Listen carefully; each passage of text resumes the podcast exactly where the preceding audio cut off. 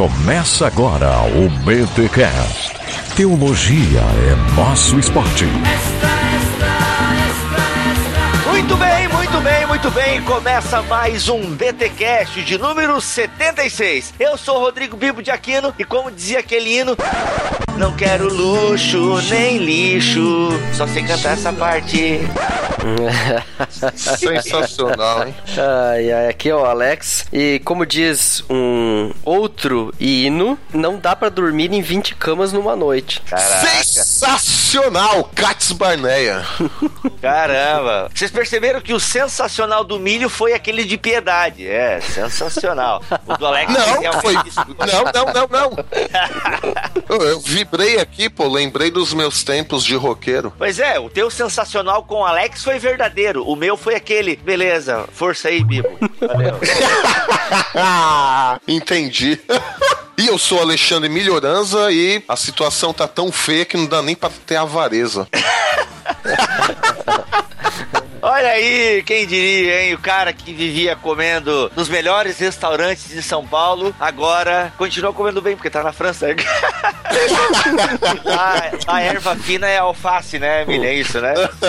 Vai tu ver, olha aí. Mas sabia que a avareza também pode se manifestar na falta de dinheiro, senhor Melhoranza? Hum, É verdade. Não, mas eu Olha deixei aí. essa entrada justamente como um teaser, um petisco. Hum, olha aí. E o Mac não está aqui, não pôde gravar, mas você vai ouvir ele nos concílios e guilhotinas, ok, galera? E a gente está aqui reunido para juntar duas séries num mesmo episódio. Olha só, vamos matar dois coelhos com uma paulada só. Vamos falar sobre a parábola do rico insensato, que você encontra lá em Lucas, e também do pecado capital da avareza. Então a gente retoma duas séries que estavam esquecidas, abandonadas, para trazê-las no mesmo episódio. Isso é muito Isso não é ganância, Bibo? Não, isso é otimização, cara. Isso é otimização. A gente veio lá de um episódio com várias discussões que só mostraram uma coisa, nós conseguimos discutir sem nos quebrar na porrada. Depois nós tivemos aí o episódio bacana de entrevista, aquele papo filosófico, teológico com o Marcos Almeida. E agora a gente vem aqui, né, mais com essa pegada de edificação, de alerta, por aí vai. Entendeu? É essa É, pegada pros crentes, pros Ah. crentes gostar também, né? Que isso, temos que manter aquela Boa. parcela de crente ouvindo o nosso programa. Isso faz todo sentido. A Teológico. devocional, né? A boa e velha devocional. né? Tem que ter. Ô, a vida teológica sem devoção é. é, Faltou leia, a leia, Calbart.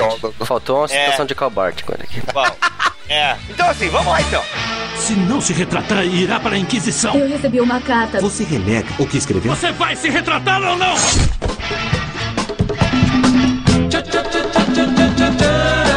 Crente! Vamos para mais um Conselhos e Guilhotinas aí no BTcast.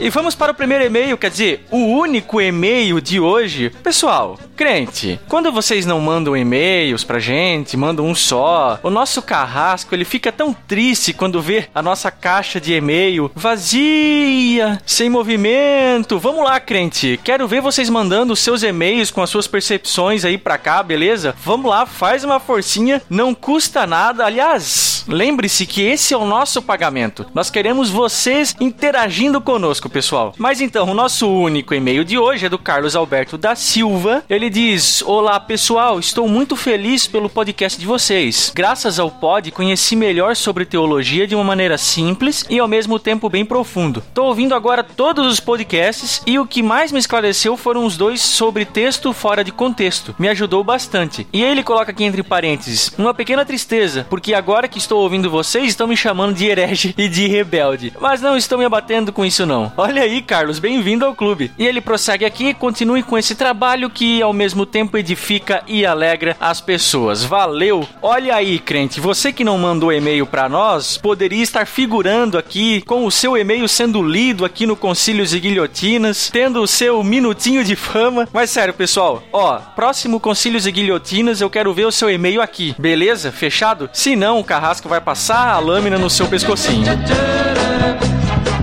E não esqueça, estamos nas redes sociais, Facebook barra Bibotalk, Twitter barra Bibotalk. Tem aí o Twitter dos BTcasters, como você já sabe. Estão todos aí descritos na postagem desse BTcast. E importantíssimo também é que você dê like, dê joinha, assine o canal lá no www.youtube.com barra Bibotalkvlog. Acompanhe os nossos vídeos lá, nós temos aí duas atrações, o BT Vlog e o BT Papo. Estamos aí usando os vídeos para levar para você, querido ouvinte, e também agora web espectador, para que você também tenha mais conteúdo de teologia. Também muitíssimo importante, não esqueça de nos ajudar comprando pelo link do Submarino que tem lá na nossa página. Fazendo isso, você está nos ajudando grandemente. E também, querido crente desavisado, você ainda que não comprou o nosso mosaico teológico, visite a página www.mosaicoteológico.com.br e adquira o seu. Olha aí, obra fantástica de teologia. Pessoal, tá gostando? Recebemos aí feedbacks estratosféricos. Olha aí, tirei essa, não sei da onde, mas é fato que o pessoal tem gostado bastante desse trabalho. Se você já tem, já comprou o seu, indique para o seu amigo na sua igreja. E você que ainda não comprou, novamente, visita lá o site e faça toda a equipe Bibotalk feliz. E crente, quer mandar suas impressões, deixar sua sugestão, indicar tema, fazer críticas, caguetar a gente para inquisição? Tudo isso você pode fazer mandando um e-mail para o podcast@bibotalk.com e o seu efeito BTcast, aquele áudio de um minutinho, sem edição, brutinho, sabe, com uma qualidade razoável. Você também pode gravar e mandar para esse e-mail, beleza? O podcast@bibotalk.com. E falando em efeito BTcast, olha aí o que o Camilo Maglioco deixou gravado pra gente. Efeito BTcast.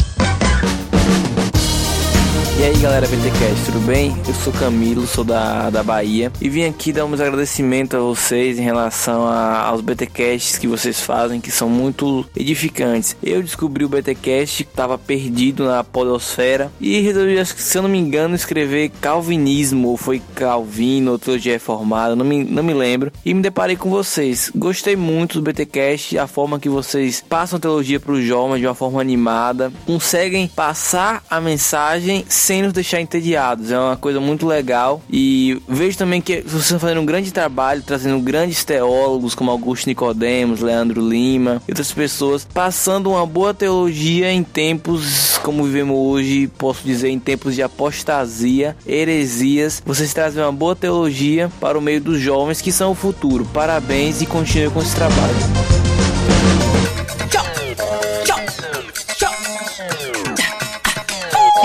E deixa a gente interromper aqui o teu Concílios e Guilhotinas, porque a gente quer falar um pouco rapidamente de coisas que o Bibotalk está fazendo aí que talvez você não conheça. A primeira é que nós temos um canal no YouTube, temos lá vídeos praticamente semanais, temos o BT Vlog, a atração principal, onde está sempre eu, eu, Mac, e agora também conseguimos fazer um enjambre. Vai estar o Melhoranza no próximo e depois o Alex, vamos conseguir intercalar. Então assine nosso canal e receba os nossos vídeos no canal de vídeo do Bibotalk. Alex Milho, a gente também tem uns e-books que são distribuídos ali no Bibotalk e vai ter um aí que vai surgir, vocês que conhecem mais o cara aí, falem um pouco desse e-book que vai surgir em breve ali no bibotalk.com.br. Exatamente, Bibo. A gente tem projetos bem especiais aí com a BT Books. A gente quer dar continuidade. A BT Books não surgiu só para botar um e outro PDF no blog, nem só por causa do mosaico. É um projeto que a gente tá olhando mais para frente agora nós queremos apresentar um e-book diferenciado. Ele não é um texto que a gente já tinha escrito lá e que a gente deu uma olhadinha só para colocar na, na internet e disponibilizar um pouco do nosso trabalho. É um livro escrito especialmente para se tornar um e-book da BT Books. Olha então é aí. algo especialmente pensado para o nosso público, para você que está atuando no ministério cristão, seja com ordenação ou sem ordenação, ou seja, seja pastor, ou seja, simplesmente alguém que está numa comunidade cristã e quer colaborar nela, para você que é líder cristão. Um e-book para o líder cristão, para sua edificação pessoal, para sua reflexão, para você ser um líder melhor. E o autor será apresentado pelo nosso querido Melhoranza. Bom, o autor é o pastor Guilherme Burjac. Eu tenho a honra e a felicidade de ser amigo pessoal dele. Para quem não conhece o Burjac, eu primeiro indico que o sigam aí nas redes sociais, no Facebook, no Twitter. É um cara com uma proposta desafiadora. Ele não é um líder só de teoria, ele é um líder na prática, ele é um pastor de verdade que está junto com as ovelhas, que chora junto, que ri junto e certamente você vai ser surpreendido com aquilo que o Burjac preparou para nós, para você, pela qualidade da pesquisa e também pela qualidade da experiência que ele compartilha um pouquinho aí com a gente da BT Books. Olha aí, galera. E lembrando que os livros da BT Books, esses nossos e-books, eles são livros pequenos. A gente não procura fazer muito grande, são reflexões menores, mas não menos profundas. E com este e-book do Burjac, a gente vai fazer uma parceria com um projeto social que será apresentado na postagem do e-book. Então a gente vai estar tá pedindo aí, se você quiser, obviamente, fazer uma colaboração para este projeto social. Às vezes você se pergunta, pô, queria tanto ajudar, mas não conheço um lugar de confiança, um projeto bacana e tal. Então fique esperto, porque quando nós lançarmos este e-book do Burjac, ó, fica até combinando, né? E-book do Burjac, você vai conhecer um projeto social bem legal e vai poder colaborar com este projeto e ter aí então este e-book com reflexões para uma boa liderança cristã. Beleza? Tá aí, é só você acessar bibotalk.com.br. Lá tem a aba e-books ou BT Books e lá você então tem acesso àquilo que nós já disponibilizamos. E olha só o que tá na forma. Já tem um também sobre teologia da prosperidade, tem um sobre a pordeia e a questão do sexo, que também já estou desenvolvendo, já está em produção. E ainda neste ano você vai ter pelo menos mais uns quatro e-books lançados pela BT Books. Então fique alerta aí e acompanhe a gente nas redes sociais. Valeu!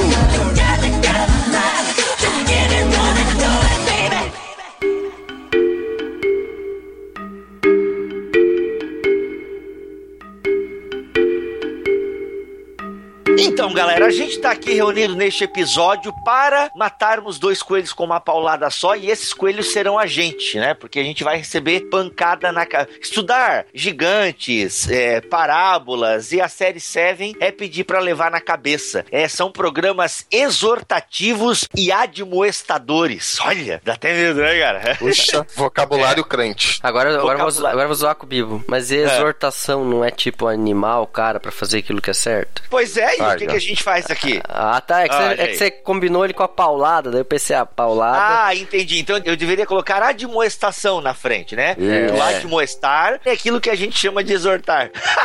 Exatamente. Exatamente. Porque exortar significa encorajar por meio de palavras, yes. né? E o admoestar animar. é animar e tal. Então, essas séries, elas nos admoestam a fazer a coisa certa, né? Nos puxam a orelha, apontam a nossa ferida e ao mesmo tempo nos animam a seguir o caminho do reino. E hoje nós vamos estudar a parábola do rico insensato, que é uma exclusividade do Evangelho de Lucas. Olha aí, um material exclusivo de Lucas, essa parábola do rico insensato, e também no Evangelho apócrifo de Tomé, ok? Então é um material exclusivo de Lucas e a gente vai aprender umas coisas. Na verdade, eu não sei se a gente vai aprender, né, galera? Porque o legal da Bíblia é que ela fala o óbvio e esse óbvio de repente faz muito sentido para nossa vida, assim, tipo, pô, tu até já sabia disso, não é nenhuma novidade, mas como é bom sempre de novo a gente ouvir algumas coisas, né? Mas Porque... o Espírito Santo, Bíblia, ele sempre ensina é. coisas novas, mesmo que a gente tenha lido um texto mil vezes. O Espírito Santo sempre sempre ensina coisas novas, mesmo usando as coisas velhas. Melhorança, leia para nós aí Lucas 12, 13 a 21. E se você estiver aí no seu smartphone, abra o seu aplicativo da Bíblia Bíblia. Pô, eu não tenho aplicativo de Bíblia no meu smartphone. Que pecado, hein? Recomenda um aplicativo para mim aí, galera, nos comentários, para eu colocar no meu smartphone, que eu não tenho. Aí não preciso levar a Bíblia, levo só o celular pra igreja. Vamos lá. Lê aí, Lucas 12. Alguém da multidão lhe disse: Mestre, diz a meu irmão que divida a herança comigo. Respondeu Jesus: Homem,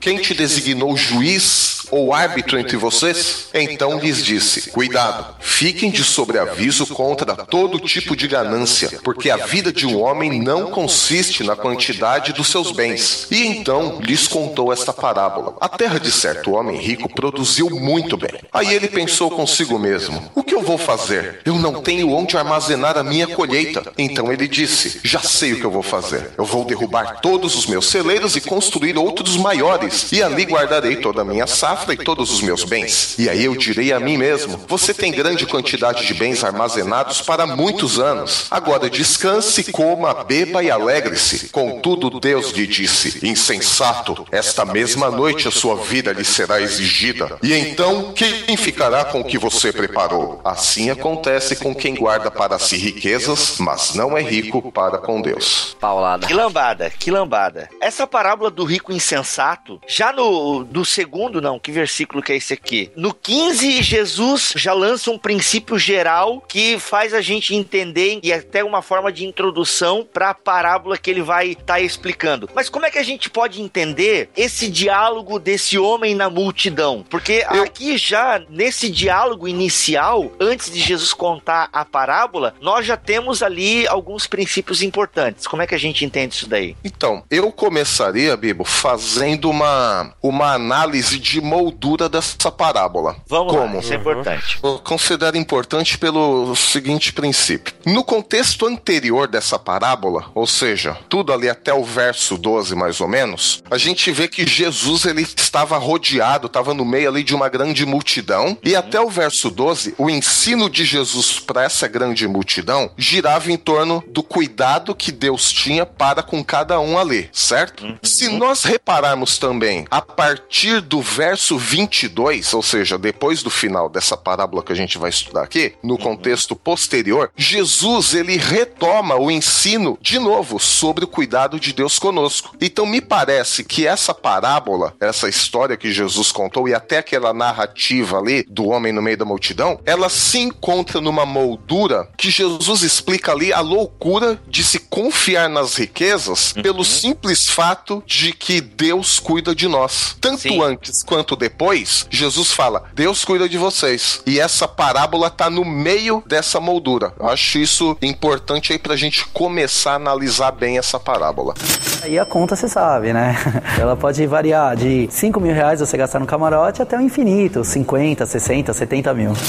Aí se Ou torna seja- muito interessante a pergunta que o homem da multidão faz, que ele chega e pede pra Jesus. Quer dizer, ele não chega pra Jesus como diz assim: "Jesus, eu queria um conselho porque eu tô passando por determinada situação". Ele chega pra Jesus como o advogado chega pro juiz. Aqui está a lei, ela diz que eu Isso. tenho direitos, então ordena a meu irmão que divida a herança comigo. Ponto. Hum, ponto final. Ou seja, os rabis sabem disso. Eu quero agora que tu diga também, que tu convença o meu irmão, porque assim, só pra galera entender, o que o, esse homem no meio da multidão estava pedindo era um pedido de certa forma justo. Era direito dele ter a divisão desses bens da herança. Tanto que era um consenso comum entre os rabinos. Então, ele está dizendo assim para Jesus: Jesus, eu estou certo e o meu irmão está errado. Você, rabi Jesus, diga-lhe isso. Ou seja, Jesus. Diga pros está meus ouvindo- irmãos que eles estão errados, né? Isso, justamente. Aponte o dedo, porque você é justo. Deus luta por justiça e tal, aquela coisa toda, entendeu? Então, deixe isso bem claro. Só que, cara, aí Jesus, ele, ele inverte a par, porque a gente vê, como o próprio Milho trouxe aqui a moldura, Jesus eh, lutando pela causa dos pobres, das viúvas, aquela coisa toda e tal. Mostrando que Deus cuida da gente. É muito claro isso, mostrando o cuidado de Deus para com o seu povo, para com o ser humano. Então, de repente, vem um pedido e um clamor por justiça por parte desse homem. Só que, cara, Deus, né, e Jesus, como sonda as intenções do coração, ele pega o cara no contrapé e ele começa então a contar essa parábola. Mas antes ele dá essa lição de moral, né? Então lhes recomendou: tende cuidai-vos e guardar de toda e qualquer avareza, porque a vida de um homem não consiste na abundância dos bens que ele possui. Ou seja, mesmo que Jesus atendesse ao pedido, né, ao clamor de justiça, entre aspas, desse homem, não resolveria o problema dele, da avareza. Aí eu queria colocar uma outra questão, uma questão de conceito de justiça aqui. Por quê? Jesus se refere a utilizar o termo repartidor e ao termo juiz por um conceito de justiça, que é o de justiça retributiva, ou aqui no caso Boa. distributiva aqui. É direito de cada um receber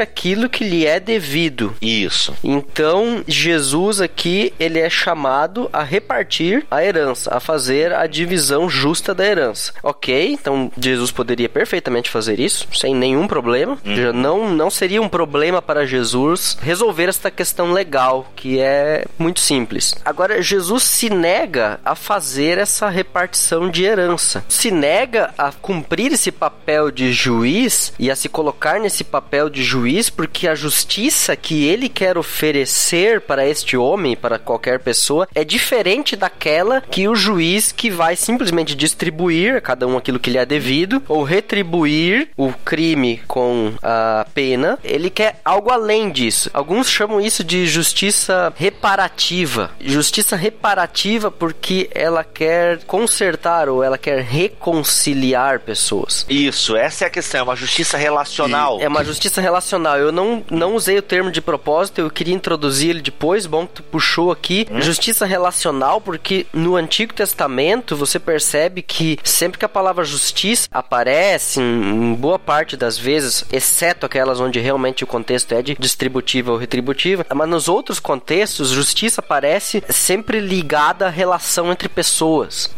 Sempre muito atrelada à comunidade. Então, a justiça é você ser leal, ou você ser fiel para com a sua comunidade. Então, a pessoa justa é a pessoa que é fiel com a sua comunidade, aquela que é leal com a sua comunidade, aquela que faz o que é correto diante da sua comunidade, entre as pessoas e com Deus, obviamente, né? Então, Deus é justo e fiel com o seu povo e ele espera que o seu povo seja justo e fiel com os seus semelhantes que compartilham essa mesma fé. Então, aqui, Jesus é questionado a ser um juiz no sentido distributivo e ele diz: Não, peraí, eu quero ser um juiz no sentido restaurativo. Ou seja, Jesus está dizendo, eu não quero ser um divisor, né? Eu quero ser um reconciliador. Exato, e o, o interessante aqui que Lucas ele dá um- uma universalizada nessa narrativa ao de propósito, me parece, colocar o foco no homem, naquele homem específico, mas também na humanidade como um todo, como se Jesus não estivesse falando só para aquele homem, mas estivesse universalizando todo o contexto quando Lucas fala assim, alguém da multidão. E aí eu vejo pelo menos uns dois identificadores, né? Um identificador pessoal, isto é, aquele indivíduo específico do meio da multidão, ou esse alguém da multidão num identificador mais geral, mais universal. Quer dizer, qualquer um de nós faria este pedido de justiça. Lucas sugere que todos nós sempre buscamos os nossos direitos. Acontece que a resposta de Jesus também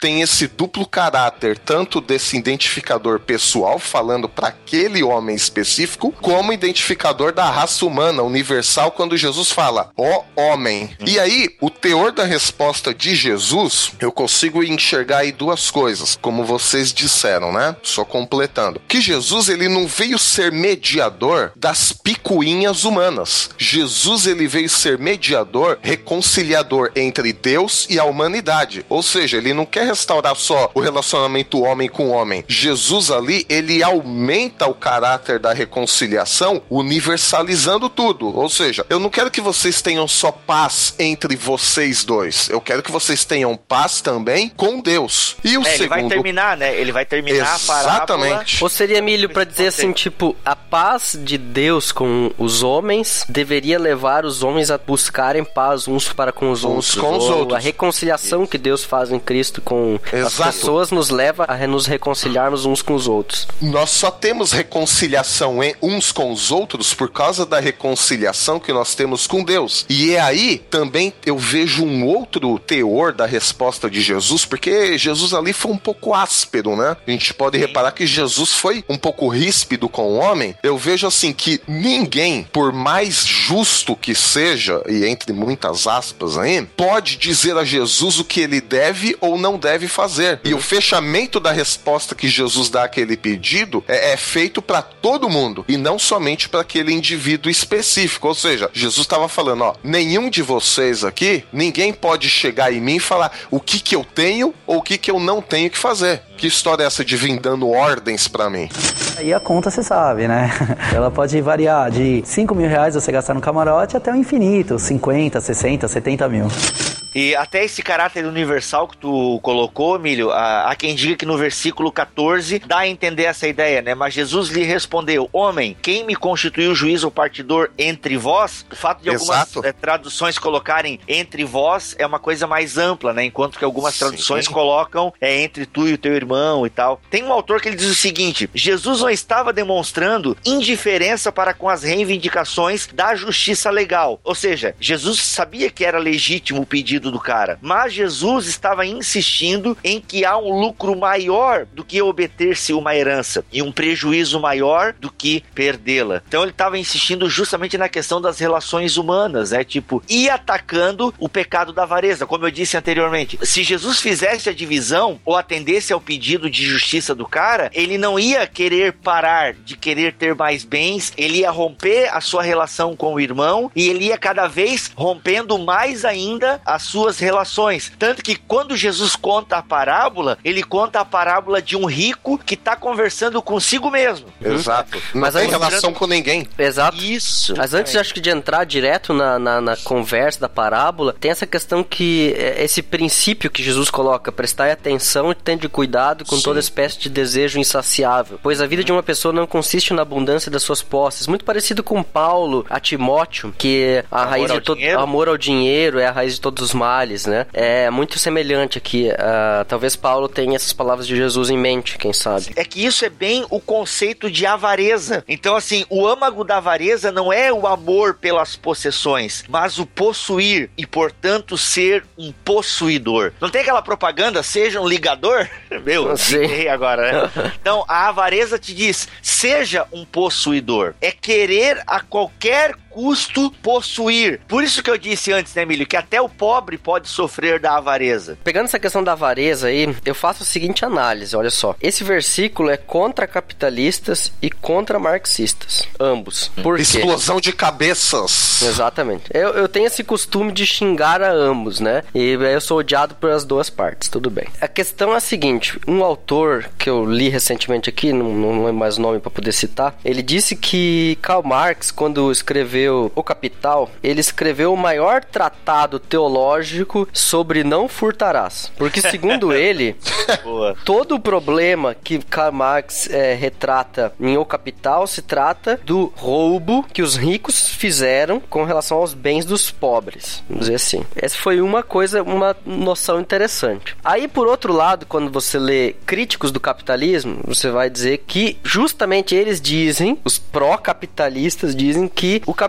se baseia no direito de propriedade, ou seja, de que as pessoas não roubem uns aos outros. Então, ambos estão argumentando a partir do mesmo princípio bíblico que é não roubar ou pelo menos não cobiçar o bem do outro. Então, eu não quero ter, não desejo ter. O marxista dizendo: eu criarei um sistema no qual as pessoas não precisarão cobiçar e não precisarão roubar. E o capitalista dizendo: eu criarei um sistema no qual a cobiça e o roubo é proibido porque cada um deve ter aquilo que é seu. Ok, eu digo assim: lixo com tudo isso daí. Jesus está dizendo simplesmente o seguinte: que se a sua vida é simplesmente se preocupar com bens, com economia, e aqui eu estou no sentido economia mesmo, de trocas comerciais, de dinheiro, de obter lucro, ou pelo menos então buscar simplesmente divisões justas, de que cada um tem aquilo que mereça, como se merecesse alguma coisa, se a sua preocupação é só isso, então, meu filho, você é igual esse homem aí que veio pedir pedir para dividir herança. O que esse homem veio pedir para dividir herança é nada mais, nada menos que aquele que vem e diga: Jesus, divida igualmente para cada um, assim nós teremos um comunismo perfeito, utópico e tudo vai funcionar. E Jesus diz: Eu não sou o repartidor entre vocês. É a mesma coisa que o capitalista podia ter vindo, como é no caso a parábola do jovem rico, que chega para Jesus e diz: Ah, Jesus, eu fiz tudo, eu tenho tudo, eu não descumpri nenhum mandamento. Jesus falou: Parabéns, então vende tudo, dá aos pobres. E aí ele diz: Também esse sistema não funciona. Também é essa questão, você está preso na questão de que é os bens, é as trocas econômicas, é um sistema que te vai dar tranquilidade e segurança. Jesus diz: Não é um sistema que vai te dar tranquilidade e segurança. E aí é que vem o conceito que vai ser trabalhado agora a partir da parábola. Não, e Jesus então ele compara aí a grande aquisição de bens com a ganância, que me parece que está ligado com a avareza. Avareza e ganância me parece que são termos intercambiáveis. E aí pode ser um indicativo que mesmo naqueles dias já havia um certo desejo de consumo meio que fora do Desenfreado, controle por parte das pessoas, porque aí essa resposta de Jesus, ele vai meio que completar o sentido do contexto inicial desse capítulo 12, que Jesus faz uma diferenciação entre o que é necessário, ou seja, tem-se um consumo mais do que é necessário, mais daquilo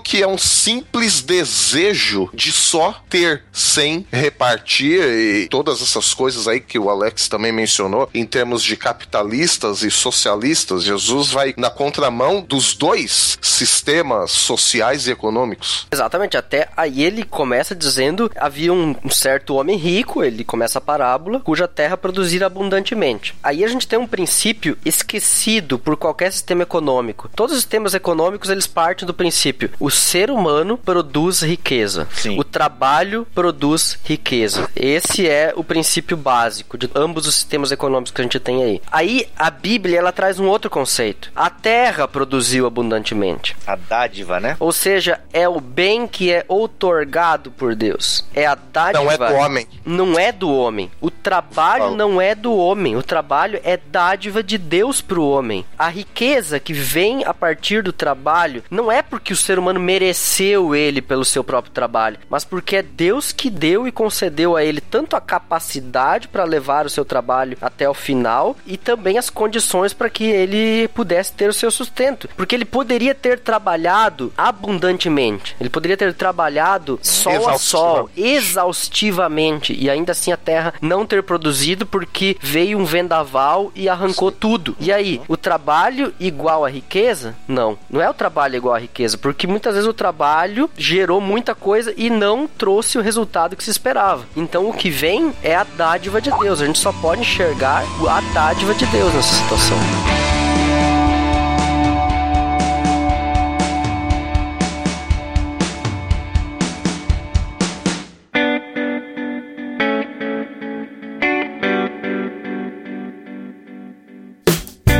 Completando até um, o pensamento do Bibo, mesmo que tivesse um direito desse homem ter esse realmente esse direito de pedir parte da herança, como o Bibo destacou, Jesus vai deixar claro que a sua missão, além de tudo, não é satisfazer os direitos de ninguém. E ele vai deixar implícito que muitas vezes os nossos pedidos de justiça, por mais justos que sejam, às vezes são na verdade pedidos gananciosos para nossa satisfação pessoal, que Tiago também trabalhou essa questão. Vocês pedem, mas pedem mal, porque vocês pedem somente para satisfação pessoal de vocês. Exatamente. A oração com cara de piedade, mas escondendo perversidade, que é justamente isso que o Tiago vai estar condenando lá. Então, assim, a gente entra então na parábola, que lembrando que Jesus está contando essa parábola justamente para realçar esse princípio geral que ele trouxe ali no versículo 15, certo? Então, essa parábola que Jesus está contando é justamente para ilustrar esse princípio geral que ele já traz ali no versículo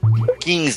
E a gente entende o quê? Que esse homem pega uma dádiva de Deus, como o Alex trouxe aqui muito bem, e ele tá ali se regozijando. Não está dizendo que ele adquiriu essa riqueza de maneira ilícita, o texto não está preocupado com isso, simplesmente o texto está denunciando o quê? Que o rapaz, o homem, né? Ele recebe essa dádiva de Deus Deus e ele simplesmente esquece do próprio Deus, dos princípios do seu Deus, e ele não tem amigos, ele não tem ninguém, ele não tem o casa, não tem o teto.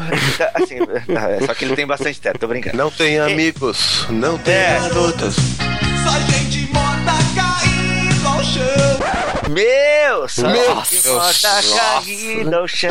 Bom, essa sim é uma boa referência. E aí ele tá lá conversando com ele mesmo, né? E direi a minha alma. Lembrando que alma aqui tem o contexto de totalidade da pessoa, contexto de vida. Tens muitos bens ajuntado para muitos anos. Descansa, come, bebe e diverte-te. Ou regala-te nas traduções Almeida, né? Nas- Regala-te. Regala-te. Ou seja, cara, ele tem todos os bens e aí fazendo um link com o contexto do irmão e da herança, ok? Não podemos tirar os irmãos da nossa mente e a divisão da herança. Ou seja, o contexto aqui de repartir, o contexto aqui de comunhão e de justiça tá totalmente esquecido na mente desse rico aqui. Os problemas que ocupam a mente desse homem é só a satisfação pessoal dele. Justamente. Uhum. Só vou fazer?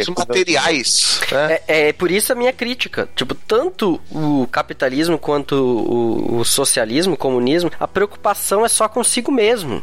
Não existe uma preocupação com o outro. Em nenhum dos dois sistemas. Ambos os sistemas estão preocupados comigo mesmo. Seja num, num comunismo que vai dizer eu sou pobre e tenho que bater nesses ricos para eles dar o que é meu. Ou seja, no capitalismo, eu tenho o que é meu e se lixe o resto porque eu quero ter mais. E eu vou bater no pobre pra continuar tendo o que é meu. É, que seja, cara. A, a questão é tudo, é no meu. Sim. Se concentra tudo no meu, não no outro. Ou seja, a- aquela que a fraternidade, que é um dos lemas da Revolução Francesa e que ambos os sistemas querem trazer pra si, não existe em nenhum deles. E aí a gente pode citar Eclesiastes 5:10. Quem ama o dinheiro jamais dele se farta. Quem ama a abundância nunca se farta da renda. Também isto é vaidade, ou seja, é correr atrás do vento, é bolha de sabão, é nada. Cara, aquela ideia, se você ganha 1.500 reais, você vive com 1.500 reais. Se você ganha 2 mil reais, você vive com 2 mil. Se ganha 5 mil, você vai gastar os 5 mil. E aí quem ganha 5 mil não vai poder voltar a ganhar 1.500 reais, porque ele já tem um padrão de vida. E aí o dinheiro, o cara vai querendo mais, vai querendo mais, e cada vez eu quero mais. Vou tá horrível as referências musicais hoje. Tá aqui. péssimo, hoje tá péssimo. Ah, não, mas é só pra gente entender que, cara, se a pessoa ama o dinheiro, se ela é avarenta, se cada vez mais ela quer ter, ter, ter e ter, ela vai entrar num ciclo onde ela vai se consumir, entende? O Francis Bacon disse, o Chico Toicinho, Oh, que se o dinheiro não é seu servo, será seu mestre. Não se pode dizer do homem cobiçoso que ele possui riquezas. Deve-se dizer que as riquezas o possuem. Então, cara, a pessoa que entra nesse ciclo, né, nesse sistema de cada vez, né, o Alex tem falado do capitalismo aqui. Cara, qual é a função do capitalismo muitas vezes, né, generalizando aqui? É fazer você comprar coisas que você não precisa com dinheiro que você não tem. Quando eu- Consumo quando eu- exacerbado. Justamente. Quando eu fiz publicidade e propaganda, a gente aprendia muito isso, gerar a necessidade do cliente. O cliente não sabe que ele precisa de. Na época se falava TV 29 polegadas, né? Quando eu fiz esse curso era o ápice, né? A TV de 29 polegadas e tal. Ele não sabe que ele precisa dessa TV de 29 polegadas. Nós precisamos gerar essa necessidade nele. E a gente vê justamente isso, né? A pessoa afogada nos próprios desejos de consumo. Aí a conta você sabe, né? Ela pode variar de 5 mil reais você gastar no camarote até o infinito, 50, 60, 70 mil.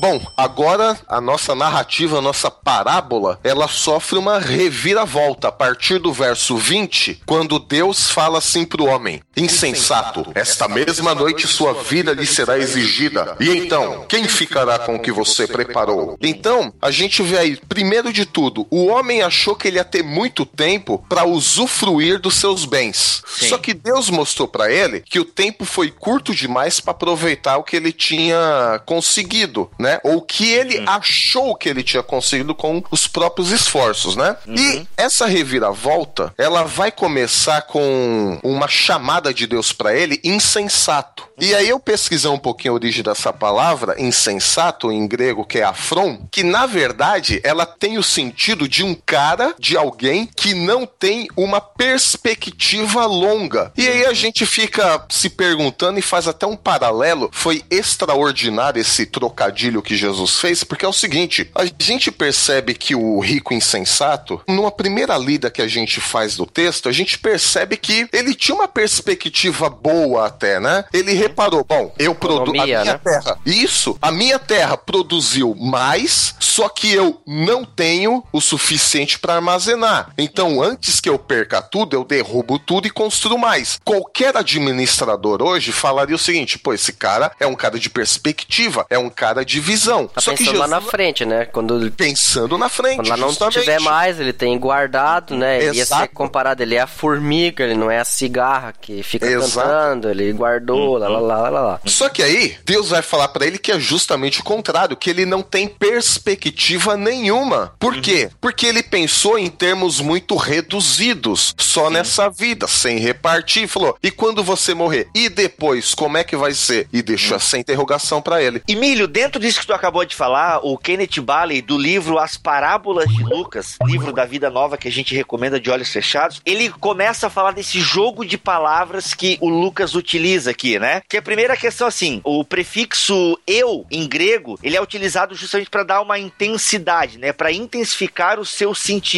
Então, né, o dar notícias é o evangelho, né? Ou seja, dá, é uma boas notícias. Aí tem assim a questão do euforeu, significa produzir com abundância. São tudo termos que a gente vê nessa parábola, né? Que a terra estava produzindo com abundância. E tem o termo eufraino, que significa diverte, ou seja, divertir-se abundantemente, alegrar-se pra caramba, entende? Então ele usa esse termo eufraino, que é justamente para dar uma ênfase numa super mega alegria. Então o cara tem ali produção abundante é tudo mais, né? Então o prefixo grego eu dá essa tônica, né, de ser tudo mais power mega blaster. É da onde E vem raiz- euforia, né, Bibo? isso, justamente. Então, aí vem o que? A raiz dessa palavra, ela é o from, que significa diafragma, ou seja, antigamente era considerado como sede da atividade intelectual e espiritual, ou seja, o diafragma, aqui aquela ideia dos rins, das entranhas, essa parte interna do ser humano. Então, o diafragma, ele tá ligado ao quê? Fôlego de vida. Se você não sabe, toda vez que você canta, que você fala, você está trabalhando o diafragma. Por isso, inclusive, curiosidade, que professoras sofrem mais durante a gravidez, porque como elas falam constantemente, trabalham mais o diafragma e com a gravidez isso fica meio estranho e tudo mais, e aquela coisa toda. Então, assim, a ideia da vida está ligada ao from. E qual é a palavra que Jesus utiliza para condenar, ou melhor, para julgar esse rico insensato? Louco. E a palavra louco é como o Milho disse, ela significa afron. Então, from é o que? Vida. Tá ligado à energia da vida, né? Ou seja, aquilo que impulsiona a vida. Significa, então, algo positivo. E se eu ponho o a, o que que acontece? Negação. Então, o afron que Jesus usa para esse rico insensato, ele é o que? O contrário da vida. Ele é o contrário de fôlego de vida. Louco aqui, então, tem esse, ou louco, ou insensato, tem justamente esse sentido de ser contrário àquilo que ele achava que estava vivendo. Então, um cara que só pensa em provisões materiais, um cara que só pensa no aqui e no agora, na verdade, ele está morto.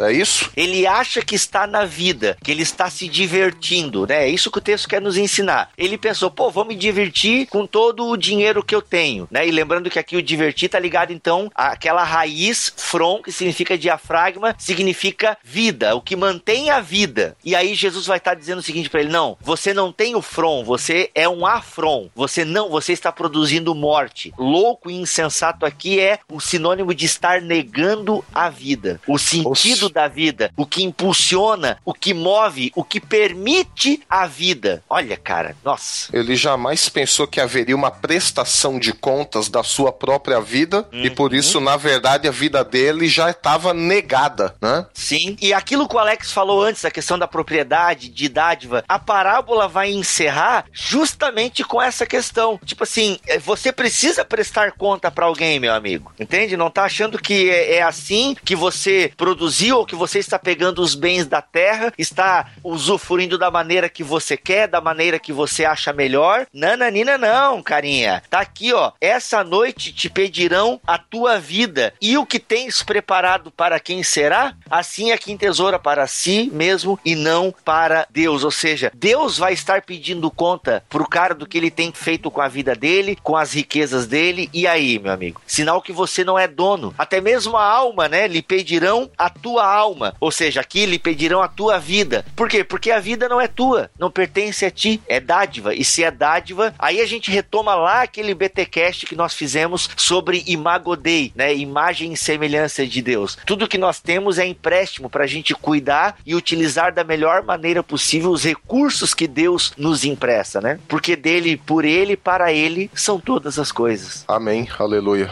Aí a conta você sabe, né? Ela pode variar de 5 mil reais você gastar no camarote até o infinito, 50, 60, 70 mil. Bibo, Alex, eu posso propor um problema desta parábola? Para que mais problemas, meu amigo? A vida já é um. Manda. Exatamente, justamente porque a vida é um problema. Eclesiastes não vai dizer pra gente que a vida é comer, beber e se alegrar, já que a vida é curta? Caraca. Então, esse homem da parábola, ele, de certa maneira, ele não estaria seguindo à risca esse conselho? Já me Sim, fizeram ele- essa pergunta. E aí Cara. temos uma que- proposta de resposta aqui. Mas a- até essa resposta de proposta, ela está no próprio Eclesiastes, né? Sim, É, então eu penso que talvez ele seguiu partes dos conselhos do pregador, do coelete. Exatamente, né? Porque Eclesiastes vai ensinar que a vida deve sim ser aproveitada, mas tendo como ponto de partida Deus e não as satisfações humanas, justamente porque a vida em si mesma, do ponto de vista lá de Eclesiastes, não vai trazer nenhum tipo de satisfação. Exatamente, a perspectiva de Eclesiastes ao olhar a vida em retrospectiva é de que ele fez todas as coisas, comeu, bebeu, trabalhou, reinou, farriou, sei lá, fez escambau da vida dele, tanto pro bem quanto pro mal, e nada disso lhe trouxe satisfação duradoura, nada disso lhe aproveitou no final, porque tudo isso foi fumaça, tudo isso foi é, algo que o vento leva embora e não sobra nada, né? E o que sobra mesmo é lembra-te de Deus no tempo da tua mocidade, porque quando fores velho não vai te aproveitar mais nada, né? Tipo, anda com Deus já desde sempre. Tem essa perspectiva de que a vida é dádiva desde sempre, porque, Porque essa é uma moral da parábola também. essa é a né? moral, essa é a moral de Eclesiastes, essa é a moral da parábola. Sim, não adianta você ter riqueza se a sua vida é pobre. Aquela velha discussão do ser e ter. É, Exato. Que é, é velha porque há tempos eu já leio sobre isso, mas talvez pra você seja uma novidade, né? Que a verdadeira felicidade é uma questão de ser e não de ter, né? Não adianta ser rico e ser uma pessoa pobre de espírito, não no sentido lá das bem-aventuranças, né? Mas ser uma pessoa fútil, ser uma pessoa que realmente é vaidosa no sentido Exatamente. de Eclesiastes. E aí, E cara, eu deixo só um jabazinho, Alex, que Vai. eu gravei em irmãos.com sobre Eclesiastes. Show. Tem o link aqui no post, tá bem bacana essa reflexão lá. Show de bola. E, Bibo, essa questão é que a fé cristã, ela coloca algo essencial e especial que nenhum sistema filosófico, econômico, social tem. Que é essa perspectiva de enxergar a vida e todas as coisas como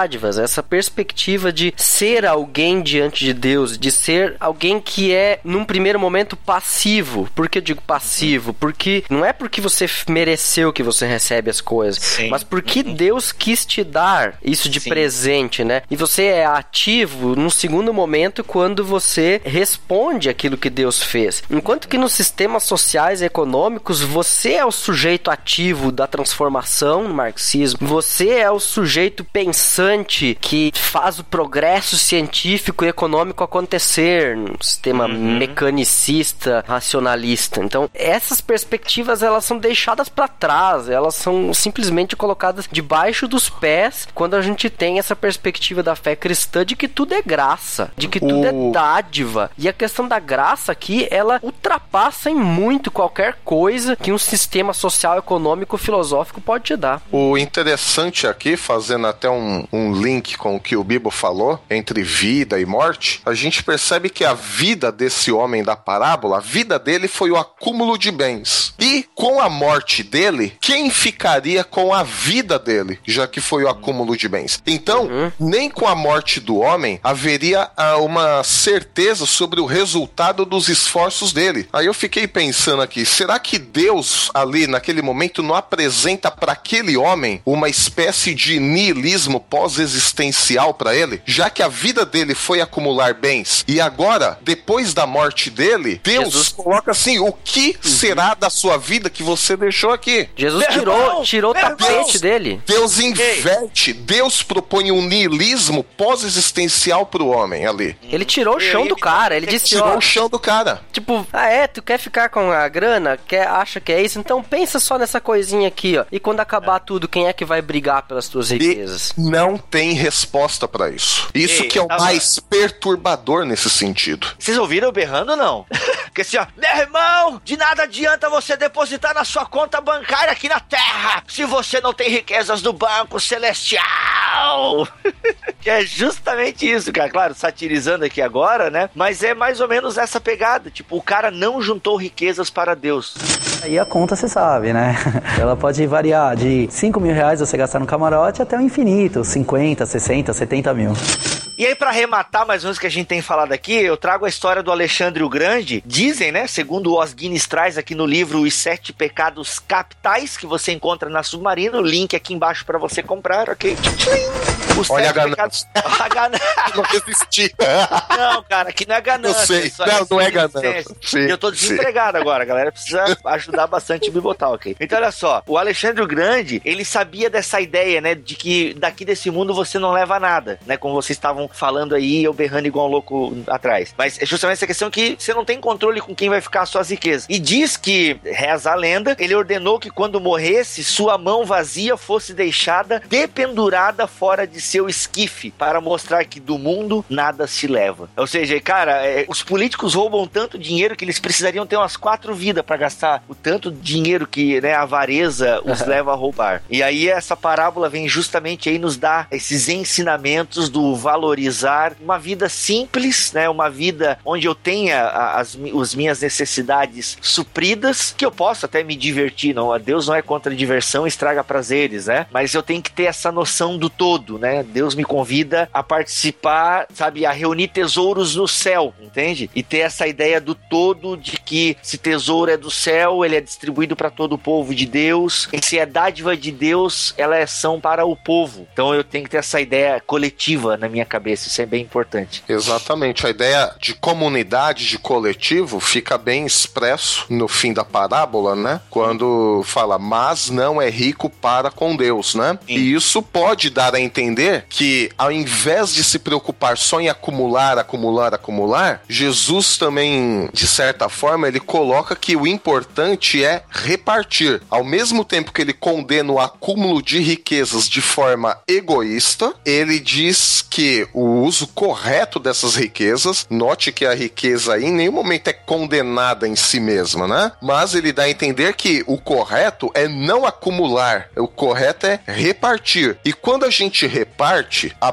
boa dádiva de Deus, a graça de Deus, como o Alex falou, nos dá, quando a gente reparte isso, estamos dizendo que nós não confiamos em nossos próprios esforços, em nossos próprios méritos, mas nós confiamos na providência de Deus. E aí o interessante é que Jesus ele propõe essa parábola justamente no momento que alguém exigiu que o seu irmão repartisse a sua herança. Olha Só aí. que o problema, como nós dissemos, foi a ganância embutida na pergunta e e não o desejo de que tivesse realmente um repartir dos bens por considerar a providência de Deus e a graça de Deus e muito menos a ajuda ao próximo com essas riquezas. Ou seja, o verdadeiro problema não é a divisão da herança, mas a vontade de servir o ego em Exato. vez de servir a Deus, servindo aos outros, inclusive o irmão, nos diz o Kenneth Balen. Exato. E eu acho que a gente pode encerrar essa reflexão. Na verdade, encerrar é uma palavra que não cabe aqui. A gente iniciou as reflexões em torno desse tema, mas a gente pode encerrar a nossa parte aqui lendo. Alguém tem aberto aí? Tiago 1, do 9 ao 11. Eu penso que ele dá uma arrematada no que a gente tem falado aqui. O irmão, porém, de condição humilde, glorie-se na sua dignidade, e o rico na sua insignificância, porque ele passará como a flor da erva, porque o sol se levanta com seu ardente calor, e a erva seca, e a sua flor cai, e desaparece a formosura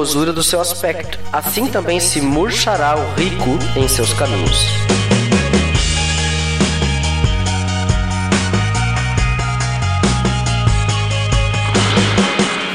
When you fall Vamos ficando por aqui então em mais um BTcast da série Parábolas, da série Seven. E a gente aprendeu algumas coisas aqui que são interessantes. Ouça de novo o BTcast assim, você tem que ouvir de novo. E eu vou ficando por aqui. Teologia é o nosso esporte. Eu sou Alexandre Melhoranza e ninguém pode comer 20 pratos num dia, ninguém pode dormir em 20 camas numa noite. Tanta gente passando fome e a justiça pede a sua cabeça. Eita, Eita. nós. Eita, eita Deus. Ei galera, aqui é o Alex que o Senhor te abençoe e te guarde, o Senhor faça resplandecer o seu rosto sobre ti, tenha misericórdia de ti, que o Senhor sobre ti levante o seu rosto e te dê a sua paz. Que fiquem todos na bênção do nosso Deus triuno, Pai, Filho e Espírito Santo. Amém. Amém. Like